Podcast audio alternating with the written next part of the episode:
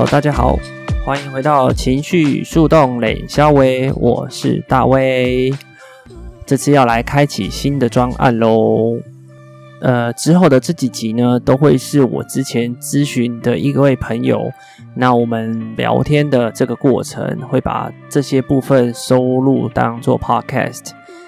那这个朋友很特别哦，他生日好像只跟我差两三天吧。但是我们的设计上面就会有根本的差异了哦。像是我呢，我的设计是六三的投射者，那他呢，他是人生角色三五的显示生产者。你看哦，这两个其实这已经对我们的人生本质造成的差异已经很大了。那但是我们相同的地方就是我们的通道很类似，我们的闸门很类似。但是呢，很有趣的是，因为我们两个生长在不同的家庭，有不同的兄弟姐妹，成长环境也不同，受到的制约也不一样，爸妈也不一样，所以呢，就算是我们的设计是很相像的哦，但是呢，我们就算对同一条通道，我们的理解、感受或者是体验都非常的不一样。中间的这个部分呢，其实呃，跟他访谈的这个部分呢，其实我剪了蛮久的，因为有趣的东西都被散在各个地方了。那有些比较隐私的地方，我也把它剪掉了。那今天要来跟大家介绍的呢，这一集的重点就是我们所称的一八的通道，启发的通道。那这条通道呢，我也有，我的个案他也有。对我而言呢，我常常把这条通道呢戏称叫做奇葩的通道。嗯，那究竟是为什么奇葩呢？那就让我们听下去吧。所以你第二个人是长这个样子。嗯，OK，来进入到通道的部分。你的第一个通道呢是二十到三十四。那这个通道的话是魅力的通道。刚刚讲的显示生产者。然后刚刚读你的轮回交叉的时候，也有说到，虽然你的力量非常的强大哦，因为你的闸门是三十四号闸门，三十四号闸门叫做雷天大壮闸门。那虽然你这个力量非常非常的大，这是毋庸置疑的。不过你做事的方法是要透过回应，而非发起哦。嗯，你看到这个事情有回应了再去做，那如果你直接发起的话，那基本上就是一个挫败。然后你就会发现，你有事情就是做不完。那做不完的地方在于你的情绪让你不想做，因为你情绪就没有过啊，他就不会想要让你做，你的效率就变差，那你自然就做不完了。情绪过不去的话，就是过不去，就是会让你做不下去。那再来的话，你就会面临到挫败，也会觉得你的自己的精神被耗尽。二十三四这条通道。做自己想做的事情是非常有力量、非常有魅力的。嗯，然后为什么叫做魅力的通道？因为它非常的有魅力，但前提就是你必须先活出你的内在权威跟策略之后，你自己散发的那个魅力才可以影响到他人，去感染到他人。如果你自己都没有发现这个特质的话，那你就没有办法去发挥这个特质了。OK，再来就是你的一八通道。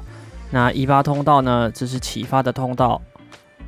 诶，我个人呢都会给它叫一个小名，叫做奇葩怪咖的通道。这个非常怪哦。那这个怪的部分呢，在哪边呢？基本上你很常会讲出一些别人没听过，或者是说很有可能是对方根本没有办法理解的事情。哦，没错，对，然后可以借此去启发别人，因为你能讲出那些别人看不到的事情。对对对对对，我都会觉得说，你不觉得有怎么样怎样的感觉吗？然后我们才会那边啊，从来都没有想过。对对。然后这条通道我也有，我们的设计呢，除了二十三四我没有之外，其实基本上其他的我都有。这部分我蛮能理解的。其他人都觉得我是怪咖，但没错，我就是怪，怎么样？然后你要理解，我们这个设计本来就是怪。那其实说到底，我们并不是怪，是因为我们的确能看得到别人一些没有看到的部分。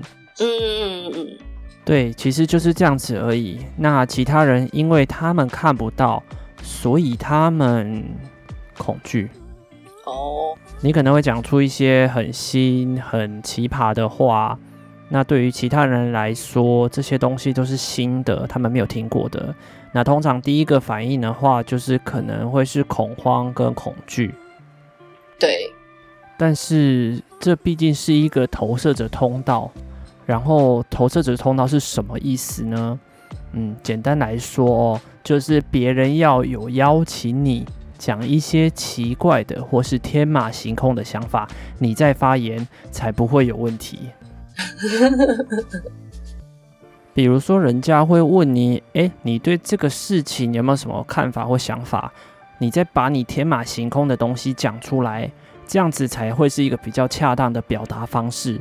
不然，很多时候其实我们都是没有等到邀请，我们就直接把它讲出来了。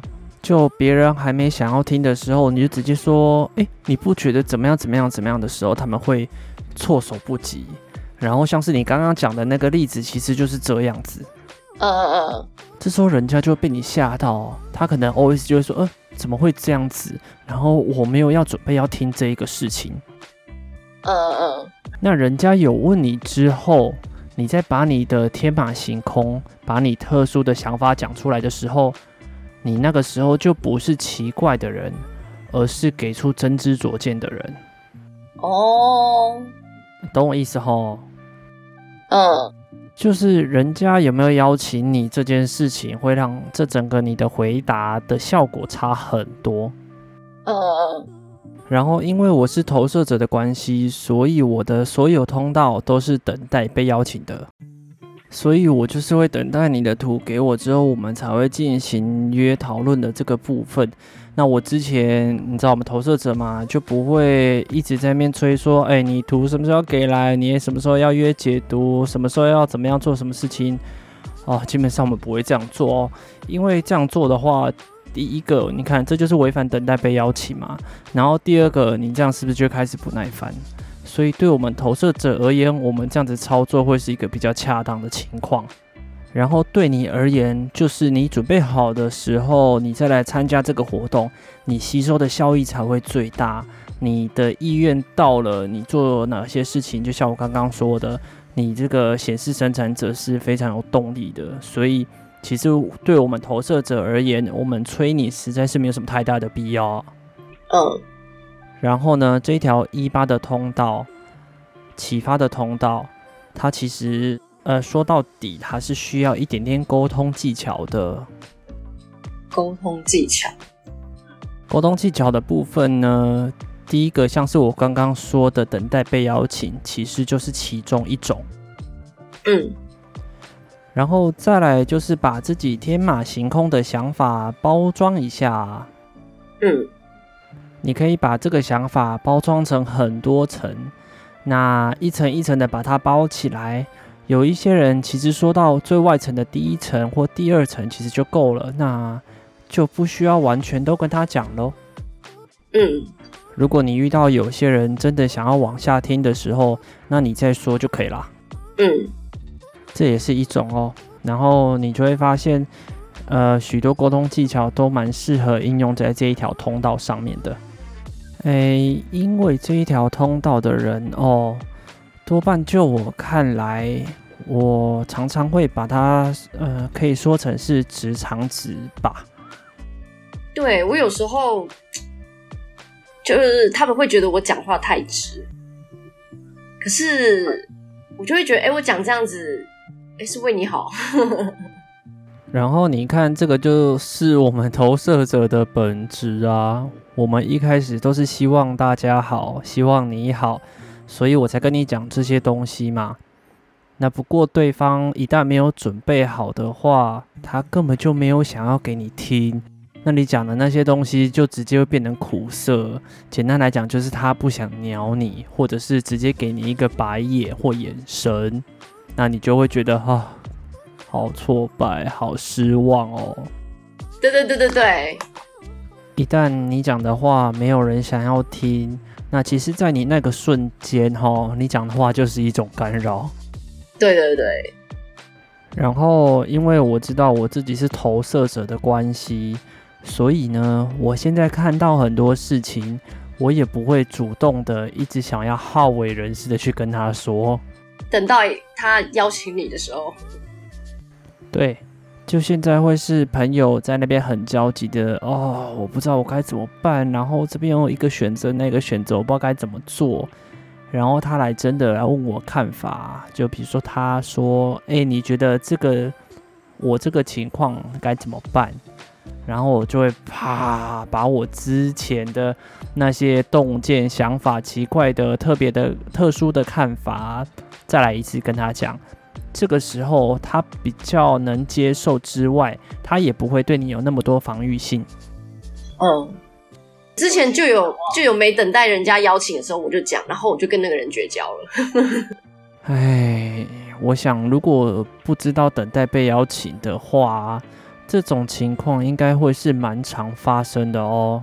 对，因为投射者通道，你知道在没有等待被邀请的情况底下。我们说的那一句话会造成什么威力吗？其实呢，那就好像是一把标枪直接射在人家脸上一样。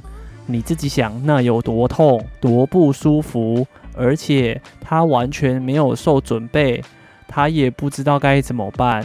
所以难怪在没有等待被邀请的情况底下，会被白眼，会被忽视，可能甚至还会被骂。嗯嗯，然后你就会激起他们的情绪。再来呢，你是情绪权威，你激起他们情绪的能量，一定又会是更强的。对，他们应该最常的反应就是被你这样子一讲，他们就开始没送。真的。所以投射型通道，或者是我们投射者就是这样，我们非常难为啊。就对于我们看到的事情，我们开始要选择，不一定要讲。对对对。今天的分享就到这里喽。如果对我的故事有共鸣，想要分享的话，麻烦请到脸书专业三倍三摇调动日记。前面的三倍是三倍的三倍，三摇的话就是第三爻辞的意思，摇的话就是两个叉叉的爻。调动就是哎呀，掉到洞里的意思哦。或者是你可以把你的故事寄送到 weber 六三 karma at gmail dot com。前面的话是我的英文名字 W E B E R，数字的六三 K A R M A at gmail dot com。或者是说你可以参照下方连接栏哦。那我们下次见，拜喽。